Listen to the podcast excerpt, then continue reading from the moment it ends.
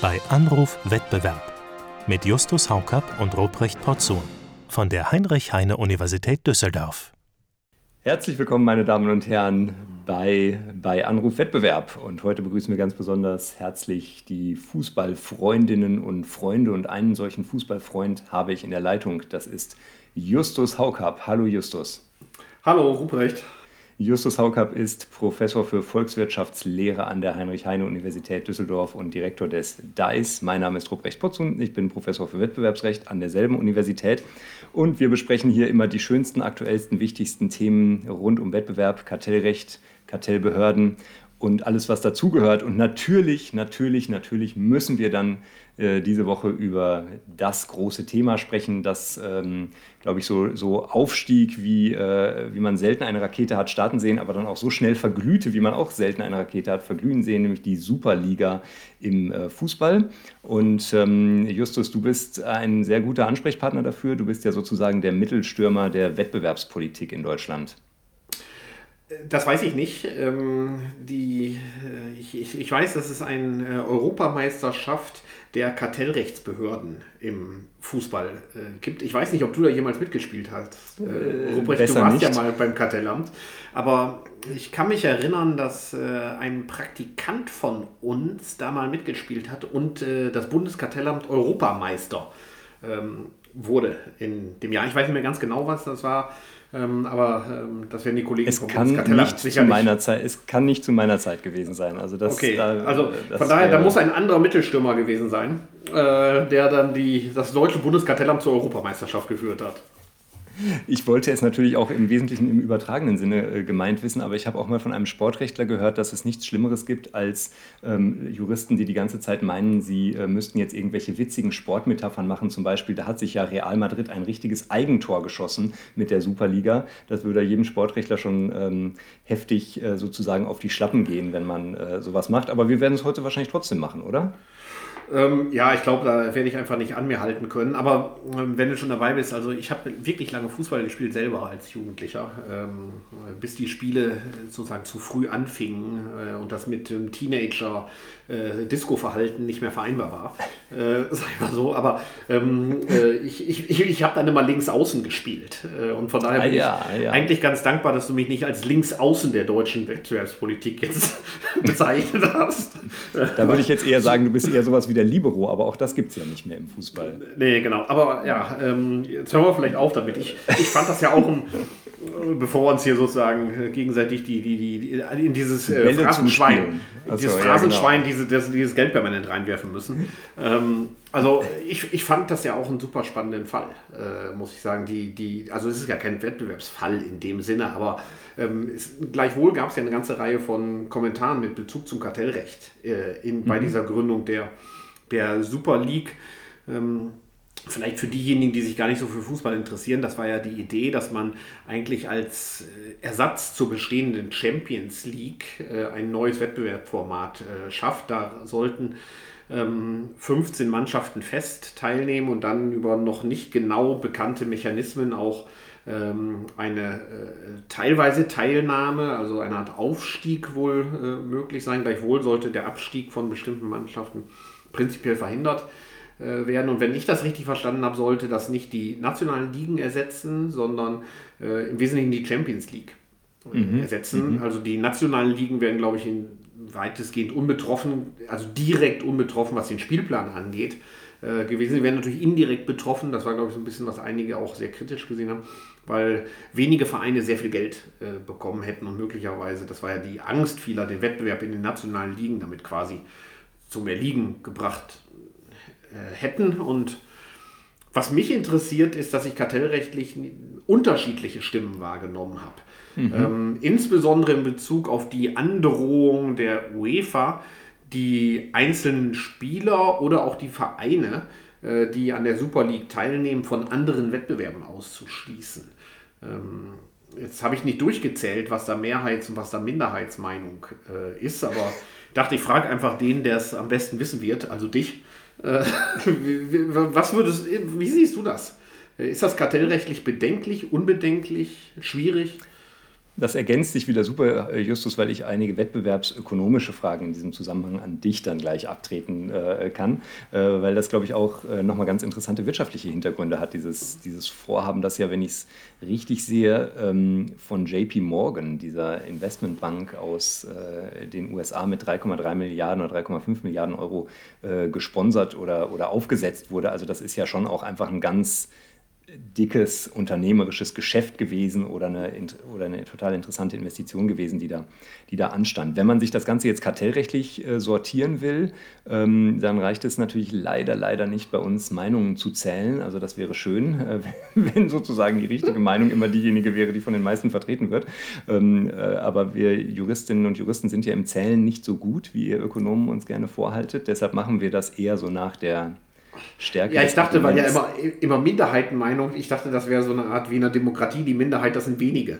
Äh, aber äh, ja, das, das gibt es tatsächlich auch, aber, aber, aber dann, aber das ist schon, da, dieses komplexe Feld, das sollten wir am besten okay, okay, äh, das müssen wir mal getrennt vorlassen, genau. Also da, da kommt man, glaube ich, dann doch in Teufelsküche. Ähm, ich glaube, wenn man das Ganze wettbewerbsrechtlich, kartellrechtlich durchdringen will, dann muss man sich so ein paar Dinge mal sozusagen als Basics vor Augen führen. Ähm, und das erste ist, Fußballvereine sind Unternehmen. Das ist eine ähm, für manche bittere Wahrheit und äh, etwas, was viele auch irgendwie gar nicht sozusagen jetzt mit, direkt mit Fußball assoziieren, obwohl es jedem irgendwie klar ist, dass das natürlich ein wahnsinniges kommerzielles Geschäft ist. Ein Unternehmen ist eine Einheit, die Waren oder Dienstleistungen am Markt anbietet. Und ähm, Fußballvereine äh, bieten eben ihre äh, Senderechte und äh, ihren Merchandise und so weiter am Markt an. Sie treten damit als Unternehmen auf und werden kartellrechtlich auch als Unternehmen behandelt. Und ganz vieles, was in Vereinen in Fußballclubs passiert, ist eben auch unternehmerische Strategie, kommerzielle Strategie. Das muss man leider einfach zu Beginn mal so festhalten, dass das der Ausgangspunkt ist, auf dem wir diesen diese ganze Sache überhaupt betrachten. Denn ich meine, ähm, natürlich hängen am Sport, am Fußball auch ganz viele Emotionen und, und andere Überlegungen und so weiter. Und dafür gibt es auch Leute, die dafür äh, zuständig sind, sozusagen. Die können dann Sportstudio, oder Sportschau oder Sky oder was auch immer gucken. Ähm, aber, aber wenn wir jetzt sozusagen mit der wettbewerblichen Brille drauf schauen, dann muss man sich eben solche Punkte erstmal erstmal klar machen, es handelt sich hier um Unternehmen und wenn die sich zusammenschließen, beispielsweise in einem Verband wie dem DFB, dann handelt es sich um eine Vereinigung von Unternehmen, auf die grundsätzlich auch kartellrechtlich ist und das geht dann sozusagen hoch die Pyramide äh, zu UEFA und ähm, äh, zur FIFA. Also erster Punkt, ähm, Vereine sind Unternehmen. Das überrascht ähm, jetzt den Ökonomen erstmal wenig, äh, denke ich, denn die agieren ja auf dem Markt, die bieten äh, äh Eintrittskarten an, die kaufen, äh, die machen Arbeitsverträge, ähm, und das ist ja allgemein im Kartellrecht so. Die äh, Zielsetzung des Unternehmens bestimmt jetzt nicht, ob jemand unter das Kartellrecht fällt oder nicht. Also ich kann nicht sagen, ich bin ein Non-Profit-Unternehmen, äh, was ja meine, manche von den Vereinen durchaus sein mögen. deswegen gilt jetzt das Kartellrecht nicht mehr für mich auf einem Markt, ähm, ja.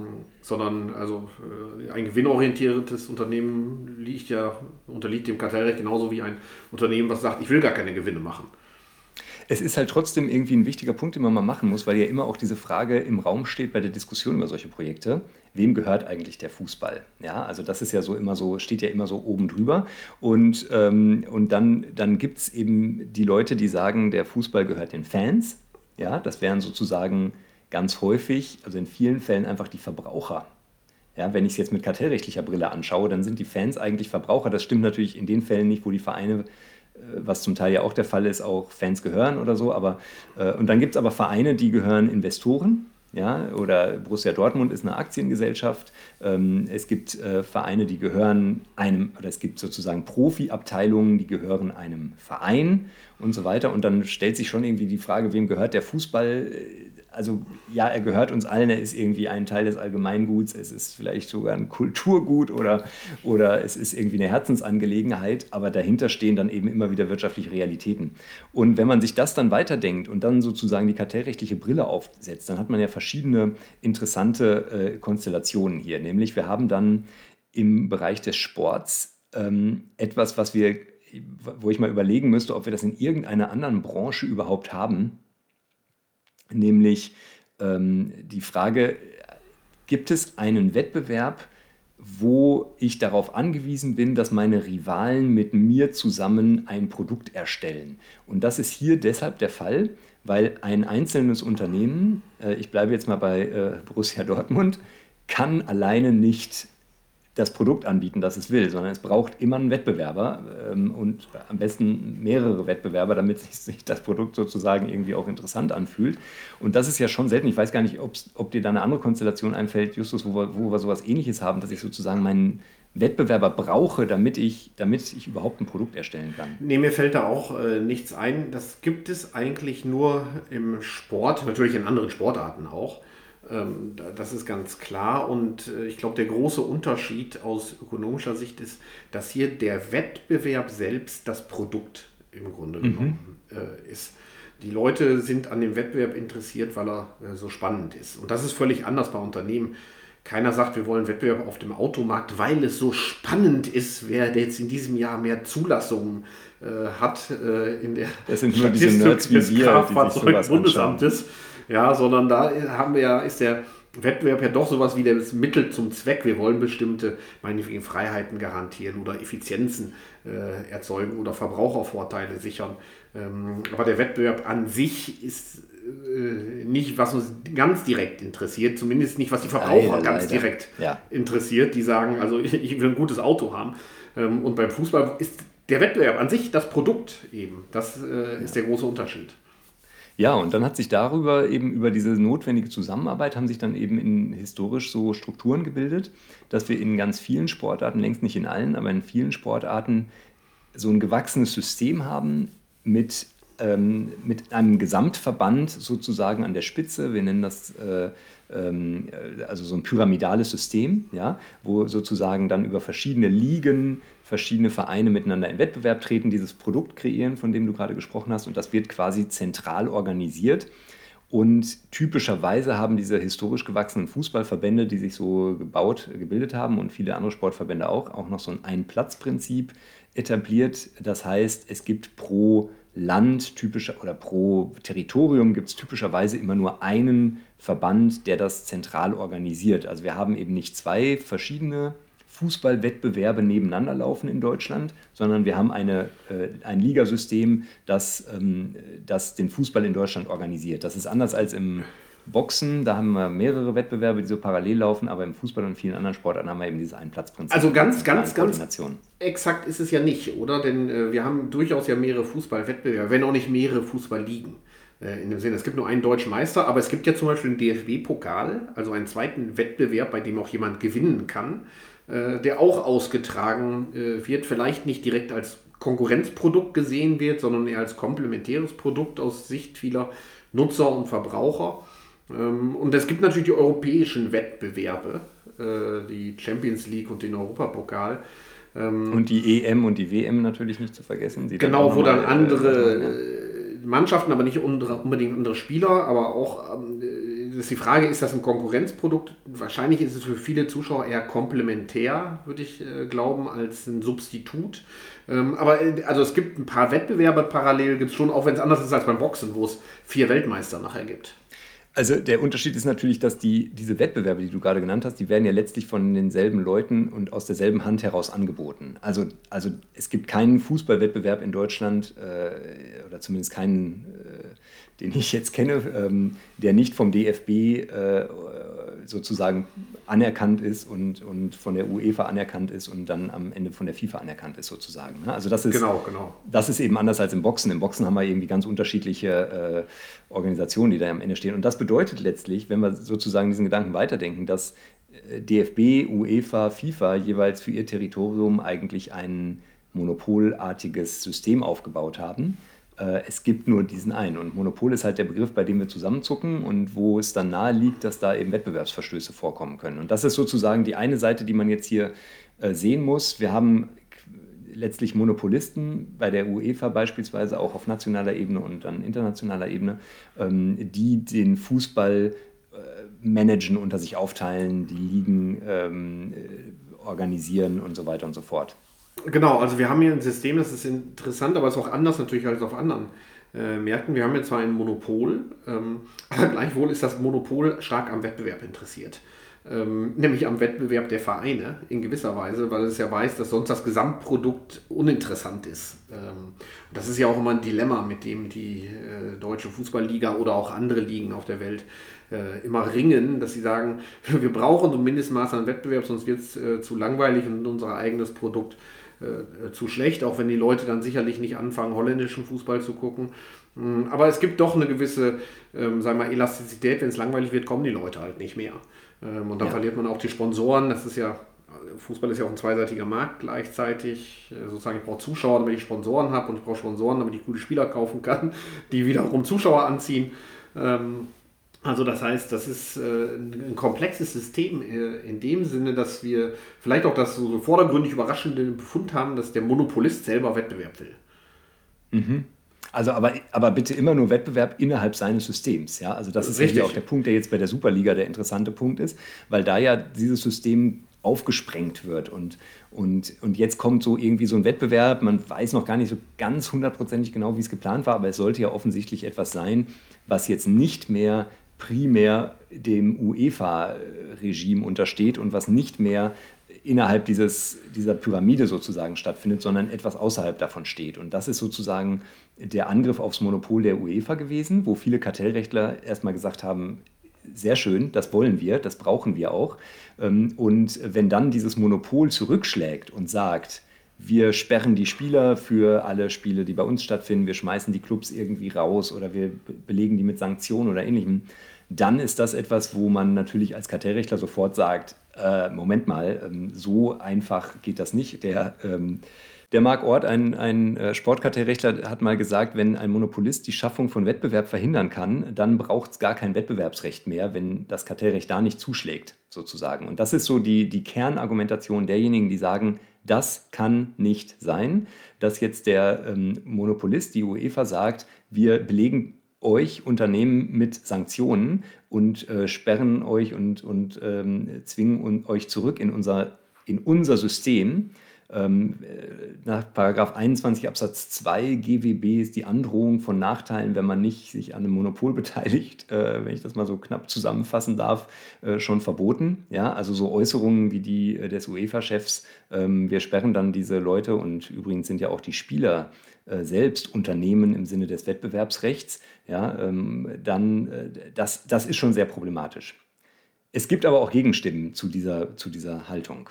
Und die Gegenstimmen, was, was, was, was sagen die?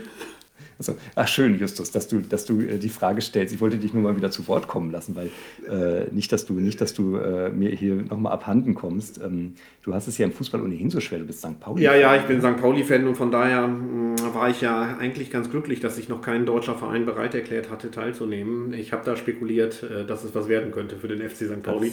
Heißer Aber, Kandidat. Ähm, ich habe gehört. Weiß gar nicht, spielen die, spielen die noch, äh, äh, spielen die überhaupt noch Fußball bei St. Pauli oder vermarkten die nur noch ihre Tote Nee, die spielen auch Fußball also exzellenten Fußball sogar. In die, also du wirst es nicht wissen und es wissen leider viel zu wenige. Sie sind erster, äh, man muss immer die richtige Tabelle sich raussuchen, erster der Rückrundentabelle der zweiten Liga und ich habe gesagt, also es ist noch eine ganz, ganz kleine Wahrscheinlichkeit, dass sie in die Bundesliga äh, aufsteigen. Der HSV will ja wieder nicht.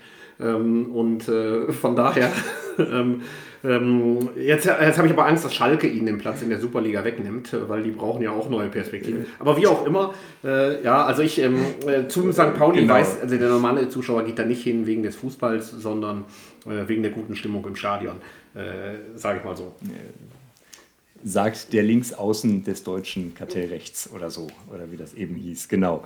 Ähm, also die, äh, wir waren ja stehen geblieben bei der Gegenposition zu dieser Auffassung und ich, ähm, es gibt eben auch die Stimmen, die sagen, was jetzt hier bei der Gründung der Superliga passiert, ist eigentlich, dass die reichsten und äh, erfolgreichsten Clubs ähm, Europas, ob die so reich sind, sei mal dahingestellt, aber äh, die absoluten Top-Clubs, die bilden jetzt eigentlich ein Kartell untereinander, indem sie sich absprechen und sagen, wir machen, ähm, äh, wir machen etwas anderes. Und wenn es jetzt sozusagen dem Wettbewerber, der davon primär betroffen ist, nämlich der UEFA, nicht gestattet sein soll, äh, Gegenmaßnahmen zu ergreifen, dann gegen ein solches äh, Kartell von Real Madrid, Juve äh, und den ganzen englischen Topclubs und so weiter, dann könnte doch da auch irgendetwas im Kartellrecht nicht Aber stimmen. Und tatsächlich ist es so, dass die. Ist das denn überzeugend, diese Argumentation? Ich hätte gedacht, also wenn man überhaupt die Perspektive haben will, dass man eine andere Liga gründet, das hatten wir ja am Anfang gesagt, du kannst ja nicht sagen, ich gründe allein eine andere Liga in der dann Real Madrid 1 gegen Real Madrid 2 spielt. Also das ist vielleicht ein sehr theoretischer Gedanke ähm, dass du das machen könntest. Ähm, aber das ist ja doch sehr unpraktisch. Könnte ich, das könnte man vielleicht nur machen, wenn ich sage, ich gründe jetzt wirklich ähm, eine Firma, der verschiedene Fußballvereine in verschiedenen Städten, also ähnlich ein bisschen äh, wie es in manchen anderen Ligen auf der Welt organisiert ist, äh, dass, der, äh, dass die Liga so Art Franchises vergibt oder sowas nach dem amerikanischen System, mhm. die dann mhm. sozusagen, wo die Liga als der Unternehmer auftritt. Ja, also ich glaube, die, ich glaube, also mich überzeugt es auch nicht so richtig. Ähm, ich glaube, es kommt immer so ein bisschen auf diese, das kommt sehr stark diese Perspektive rein, so das sind die absoluten Top-Clubs. Wenn die sich jetzt rausziehen aus der UEFA, dann sind die sofort irgendwie dick im Geschäft. Ja, genau so funktioniert eben Wettbewerb auch und die Marktzutrittschancen sind eben auch sehr hoch in dem, äh, in dem Bereich. Ne? Du kannst eben nicht, nicht sozusagen bei Null anfangen und jetzt mal sagen. Du meinst die Marktzutrittsbarriere äh, vermutlich? Genau. Du hast Marktzutrittschancen gesagt. Äh.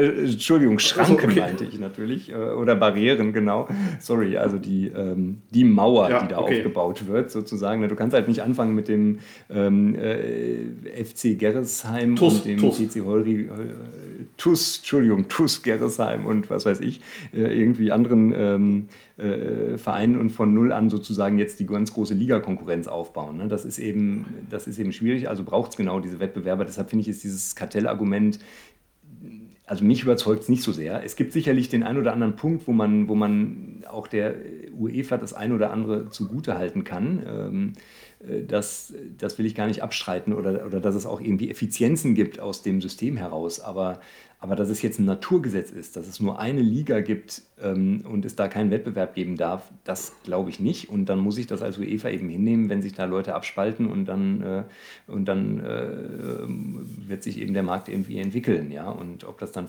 fliegt oder nicht fliegt, ja, wie gut das geflogen ist, haben wir dann Ja, das, ich meine, das wäre überhaupt eine spannende Frage gewesen, ob das überhaupt so populär gewesen äh, wäre. Also meine Interpretation der Zurückhaltung von äh, Bayern München und Borussia Dortmund, das waren ja die beiden Vereine, die so in Frage wohl gekommen mhm. wären, vielleicht RB Leipzig, aber ich glaube, das hat so keiner richtig in äh, Betracht gezogen. Ähm, äh, ich glaube, mein Verdacht war, dass sie auch sehr unsicher waren, ob das für sich überhaupt eine bessere Lösung äh, wäre.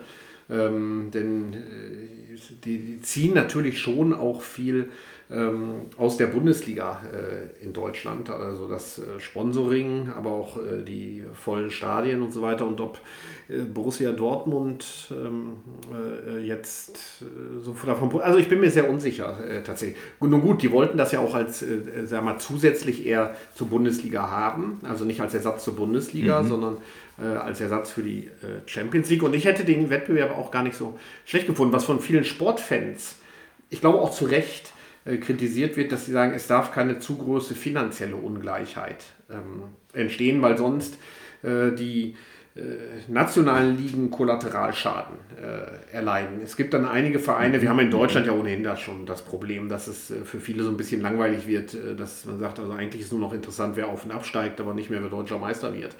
Ähm, mhm. Dass man sagt, wenn dies zu ungleich wird, dann äh, wird Bayern München nicht nur zehn Jahre lang Meister, sondern 20 Jahre lang äh, deutscher Meister. Und das, da leidet dann mhm. auch äh, die Liga drunter. Das ist ein Argument, das hat eine gewisse Plausibilität. Es ist allerdings auch äh, empirisch gar nicht so einfach zu validieren, äh, muss man sagen.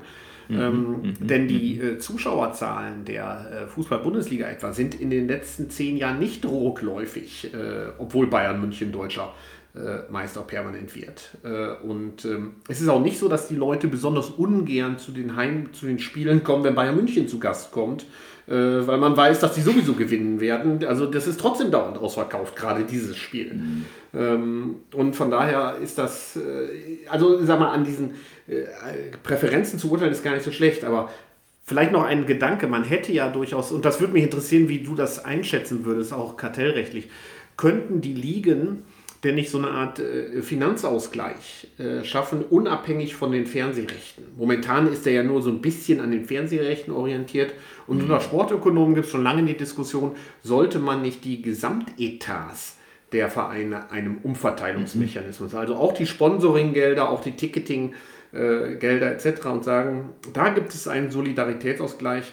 Es gibt ja keine irgendwie inhärente ökonomische Logik, dass sich das gerade an den Fernsehrechten orientieren äh, mhm. muss, sondern ähm, das machen wir ja beim Landesfinanzausgleich auch nicht, dass wir sagen, das orientiert sich jetzt nur an einer Einnahmenquelle, äh, sondern an den Gesamteinnahmen. Also die, das, das Thema ist ja so ein bisschen diese Competitive Balance, die da immer auch ähm, genannt wird als, als wichtiger ja. Faktor. Es muss so ein bisschen ausgeglichen sein. Und da finde ich immer diesen Blick auch in die USA ganz interessant, wo die ja in diesen total professionell durchorganisierten Ligen, die dann häufig auch irgendwie einem einzelnen Eigentümer ähm, gehören. Da haben die ja viele Mechanismen entwickelt, um das zu machen. Beispielsweise, dass die Talente dann bei diesem Draft irgendwie vom schwächsten Club zuerst gezogen werden dürfen und so weiter, damit das immer irgendwie ähm, ausgeglichen ähm, wird. Also da gibt es sicherlich schon das ein oder andere.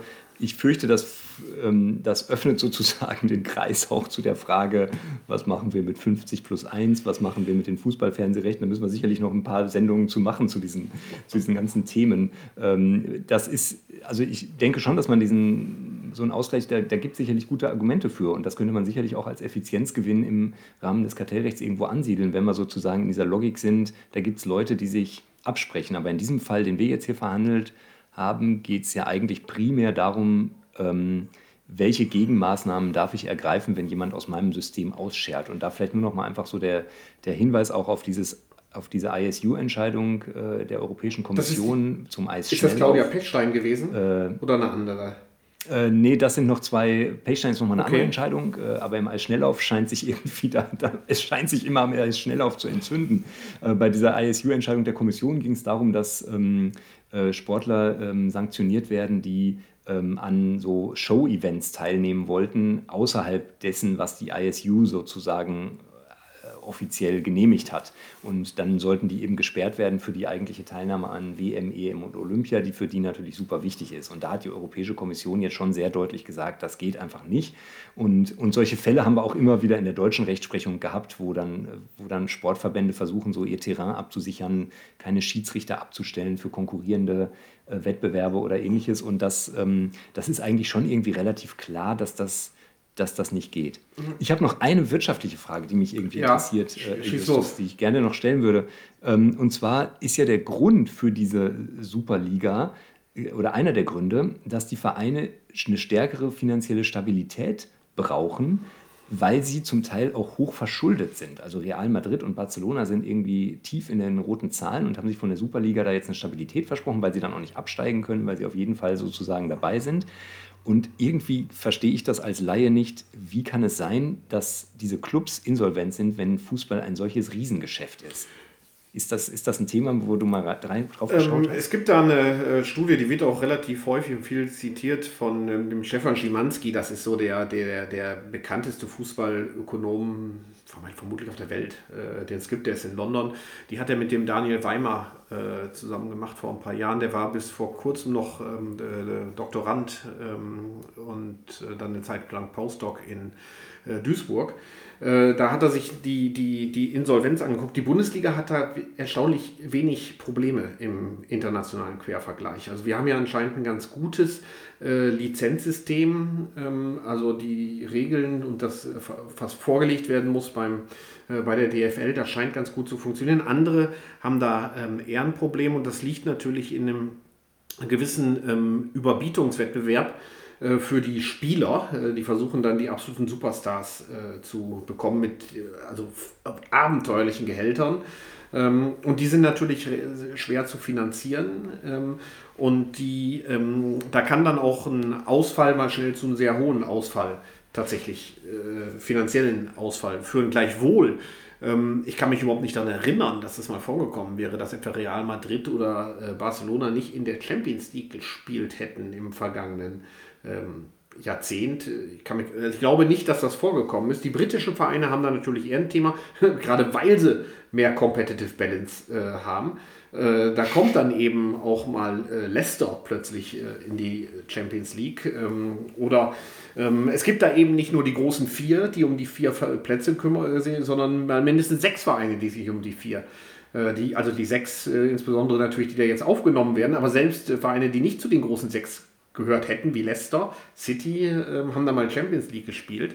Ähm, das, das, ähm, das ist natürlich richtig, aber das ist im Wesentlichen sozusagen eine Folge des, äh, des äh, schlechten äh, Wirtschaftens, würde ich sagen, dieser, dieser Vereine, dass sie ähm, ja doch auch, sag mal, gemanagt werden von, ähm, oder sag mal, die Eigentümer haben ja nicht immer aus meiner Sicht eine klare Profitmaximierungsinteresse. Äh, ja, das, ich habe den Eindruck, das ist auch so ein bisschen die, die ultimativen Statussymbole der Superst-Reichen in dem äh, äh, Sinne sind und die wollen dann eben auch die Champions League gewinnen, äh, sozusagen. Und ich glaube nicht, dass die Eigentümer von äh, äh, diesen englischen Sportlern alleine auf die Profitmaximierung schielen. So scheint mir das zumindest nicht zu sein. Ähm, und ähm, dann investiert man natürlich sehr viel, ist aber auch sehr abhängig äh, von Einzelnen. Ja, und das, mhm. das kennen wir so ein bisschen aus den unteren Ligen in Deutschland. Ähm, also aus meiner eigenen Heimatstadt. Sprichst du jetzt wieder was nee, jetzt spreche ich mal oder, über, den, äh, über, nein, über Quakenbrück, sage ich mal. Ja, da gibt es dann sozusagen, die waren, ja, die waren ja, ja mal ja, auch äh, in der Basketball-Bundesliga, aber wenn man dann so von einem Sponsor abhängt, wenn der den Hahn zudreht, dann ist auch Ende. Und das haben wir natürlich im Fußball in gewisser Weise jetzt auch. Äh, das sieht man vielleicht auch an Schalke oder an ähnlichen, wenn man sehr stark von einem Sponsor abhängig ist, dann, ähm, äh, dann, dann kann es auch schnell bergab gehen. Äh, wenn der nicht mehr dabei ist. Vielleicht na, bei Schalke auch andere Gründe sicherlich. Äh, aber das, das ist äh, eine, eine Gefahr, die es da gibt. Und ähm, das ist vielleicht in dem 50 plus 1 Kontext äh, auch ganz äh, interessant. Ähm, das können wir an anderer Stelle nochmal äh, diskutieren. Ich bin da sehr, sehr zweifelhaft, sozusagen, dass die, die Super League alleine zu mehr äh, Stabilität geführt hätte. Den Wettbewerb um Messi, Ronaldo ähm, und äh, den, die absoluten Superstars hätte es nach wie vor gegeben. Da fand ich eher die, das, die Initiative interessant, dass man sagt hat, die gab es ja auch, der großen Vereine. Wir versuchen so eine Art Arbeitsmarktkartell zu gründen, ähm, dass wir uns nicht permanent die teuersten Spiele abwerben und denen noch mehr Geld äh, bieten. Das wäre da, glaube ich. Das war wohl auch bei der Super League jetzt äh, vorgesehen, dass es sozusagen Wage Cap gibt und, und möglicherweise auch No-Poach Agreements und ähnliches, also Abwerbeverbote, äh, Gehaltsdeckelungen und ähnliches. Ja, ja. Ähm, auch nochmal ein spannendes Thema, was wir also diskutieren können, die, die, auch wie, wie die umgangen genau. werden können teilweise. Ähm, und äh, äh, also ich, ich habe eine gewisse Skepsis, dass es automatisch zu einer Stabilisierung geführt hätte. Ähm, ich merke aber auch, wir kommen jetzt an einen Punkt, lieber Justus, äh, wo deine Traumata, der Basketball, äh, der, der Niedergang des Basketballs in Quakenbrück ja. äh, Schweres werden. Und das ist vielleicht ja. der Punkt, an dem wir dann, ja, wo wir dann eher vorsichtig sein sollten. Ähm, äh, vielleicht nur sozusagen, um das nochmal abzuschließen, die Superliga äh, ist vielleicht schon wieder Geschichte, vielleicht auch nicht. Vielleicht war es auch ohnehin nur ein Verhandlungschip, um irgendwie mehr rauszuholen und oder ein Rohrkrepierer oder ich weiß es nicht. Was mich doch noch verblüfft hat, war, dass also die ähm, Europäische Kommission in Person des Kommissars Chinas sich sofort auf die Seite der UEFA geschlagen hat und gesagt hat, also da müssen wir uns irgendwie äh, gegenstellen. Und das zeigt für mich doch auch immer noch so ein bisschen die Beißhemmung, die die Kartellbehörden bei diesen Sportthemen haben. Äh, dass, dass man da eigentlich nicht bereit ist, so richtig mal reinzugehen, auch weil es natürlich wehtut, wenn dann die Blutgrätsche der Fans. Ja, ich glaube auch, es wäre naiv anzunehmen, dass die Kartellbehörden jetzt gar nicht drauf gucken würden, wie eine Entscheidung denn so in der Bevölkerung oder in der allgemeinen Öffentlichkeit ankommt. Ähm, es wäre vielleicht aus dem Elfenbeinturm betrachtet schön, wenn die sich so frei machen würden vom Rest ihres Lebens. Äh, aber das sind auch Menschen. Äh, die, glaube ich, auch nicht gerne ähm, beschimpft werden wollen von ihren Nachbarn. Ähm, und von daher kann ich das auch nachvollziehen, muss ich sagen, dass man äh, dann andere, manche Dinge vielleicht auch auf sich beruhen lässt äh, und sich um andere Dinge kümmert. So sei es. Und wir wollen es auch dabei beruhen lassen. Das war unser Weltpokalsieger-Besieger Justus Haukapp und ich bin Ruprecht Potz und schalten Sie auch nächstes Mal wieder ein bei, bei Anrufwettbewerb. Tschüss.